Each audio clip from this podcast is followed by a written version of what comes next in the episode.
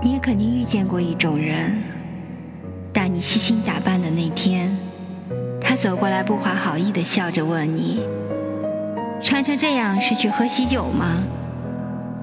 你真想骂他说：“你才去喝喜酒。”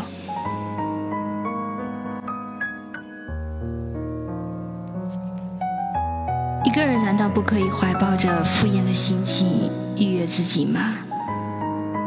人生是一场秀，我们每个人都走秀，都有自己的姿态。当你不在乎别人的眼光和想法，你才能够走出自己的姿态。真正苍白的是期待别人的认同，尤其是那些与你无关的人。那才是落难，却成不了贵族。